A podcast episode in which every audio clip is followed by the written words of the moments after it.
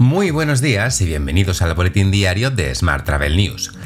En nuestro podcast de hoy comentamos los avances de la Unión Europea sobre el pasaporte sanitario y la anulación de la multa a Airbnb impuesta por el gobierno de Baleares. Ya sabes que puedes seguir nuestro podcast en Spotify, Evox, Apple y Google Podcast y como cada día en radioviajera.com. ¡Comenzamos!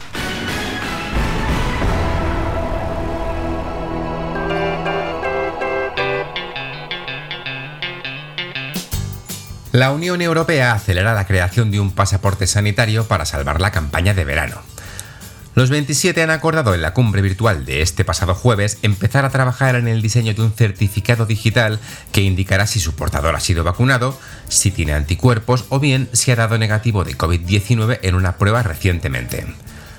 La canciller alemana, Angela Merkel, ha dicho que ese documento podría reactivar también los desplazamientos con países de fuera de la Unión Europea. Por su parte, Gloria Guevara, consejera delegada del Consejo Mundial de Viajes y Turismo, WTTC, afirmó que este sería un verano fuerte para los viajes a Europa, incluidos los viajes entrantes. Para Guevara, debemos usar la tecnología y trabajar juntos para implementar soluciones que permitan la movilidad. El objetivo del plan del WTTC es tener una recuperación rápida en forma de V. En esta misma línea, más de 60 organizaciones públicas y privadas de viajes y turismo en Europa han reclamado a los gobiernos de la Unión Europea una coordinación de las restricciones mejorada y eficaz. Las recomendaciones también plantean que se realice un seguimiento del progreso y el impacto de las campañas de vacunación en curso, así como medidas de mitigación como las pruebas y la cuarentena basadas en los niveles de riesgo dentro de la Unión Europea y a nivel internacional. Mientras, en España, Canarias prorroga hasta después de Semana Santa el control a los viajeros nacionales que lleguen a las islas. Según informa la Consejería de Sanidad, entre el 18 de diciembre y el 23 de febrero llegaron a Canarias más de 206.000 viajeros y el 87% lo hizo con prueba diagnóstica realizada en origen. Cambiamos de asunto. El Tribunal Supremo ha desestimado el recurso de casación interpuesto por el gobierno de las Islas Baleares contra la sentencia emitida por el Tribunal Superior de Justicia de Baleares en 2020, que declaraba nula a su vez la multa impuesta a Airbnb por el gobierno balear. Está claro, ¿no?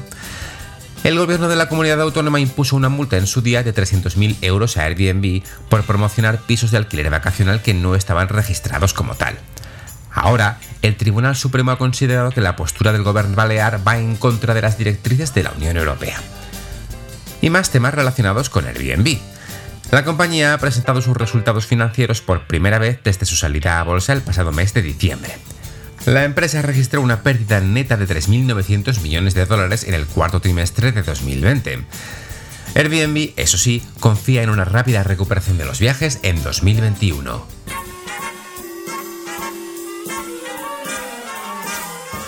Hablamos ahora de transporte. Lufthansa amplía su programa de vuelos para verano y pone el foco en Canarias, Grecia y el Caribe.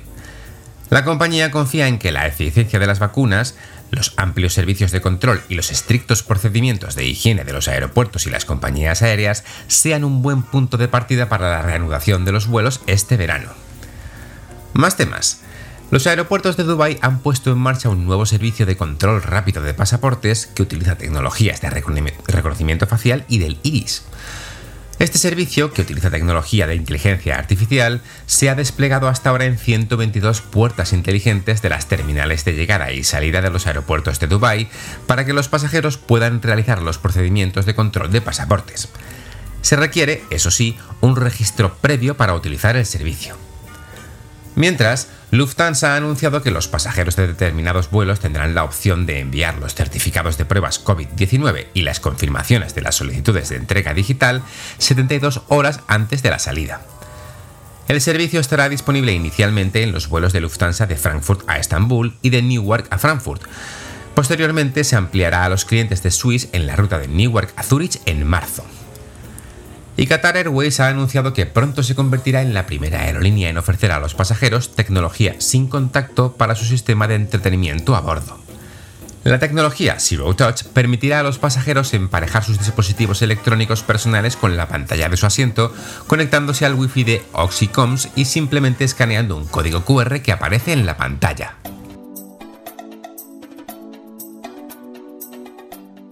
Vamos con la información sobre destinos.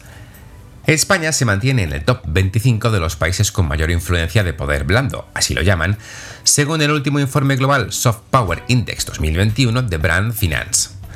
Eso sí, la percepción internacional sobre la gestión del COVID española se encuentra por debajo de la media en los tres aspectos valorados, economía, sanidad y ayuda internacional, y esto hace que España baje seis puestos en el ranking global, del puesto 16 al 22.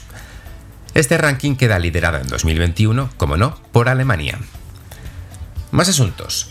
Japón apuesta por la tecnología y la innovación como reclamo para el turismo MICE. Japan Convention Bureau pondrá el acento en la aportación de Japón a la innovación y la tecnología como reclamo para atraer a la industria de eventos corporativos. El país considera que, tras la pandemia, esta industria buscará destinos capaces de ofrecer atractivos que los eventos virtuales no puedan reemplazar. Más temas. Fitur Next acogerá cuatro jornadas dedicadas a impulsar el papel de la mujer en la industria turística entre los días 19 y 23 de mayo. El programa contemplará la entrega de premios a las iniciativas ganadoras del reto Fitur Next 2021.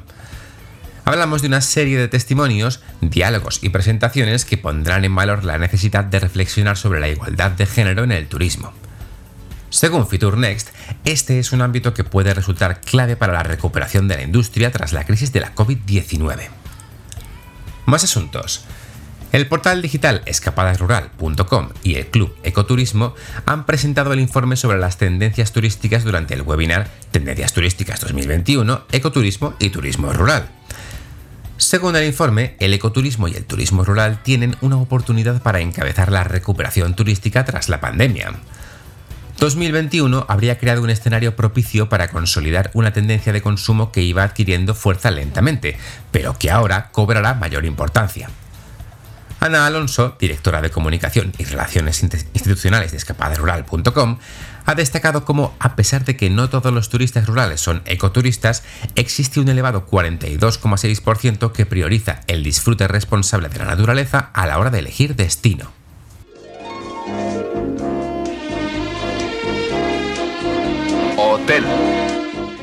Y terminamos hoy con la actualidad hotelera. El Instituto Tecnológico Hotelero y la Asociación Española de Directores de Hotel han anunciado un acuerdo de colaboración. Este acuerdo ha sido suscrito por Manuel Vegas, presidente de la EDH, y por Álvaro Carrillo de Albornoz, director general del ITH. Ambas entidades apuestan por el incentivo de las innovaciones tecnológicas y del cuidado del medio ambiente como punto de apoyo para que el sector retome su actividad.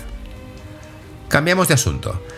Melia ha perdido 426 millones en 2020, pero supera las expectativas del mercado. La compañía explica que es optimista respecto al verano, especialmente después de ver la respuesta que han tenido los clientes británicos a la apertura anunciada por su gobierno. Y por último te cuento que Fundación Fuerte cede 90 kilos de alimentos perecederos a dos ONGs marbellís. Los productos, provenientes de las pruebas de menús realizadas por algunos de los establecimientos de Fuerte Group Hotels de cara a la próxima temporada, se han repartido entre Cáritas Parroquial Santo Cristo del Calvario y la Asociación Horizonte Proyecto Hombre Marbella. Te dejo con esta noticia. Tienes más información, como siempre, en smarttravel.news. ¡Feliz fin de semana!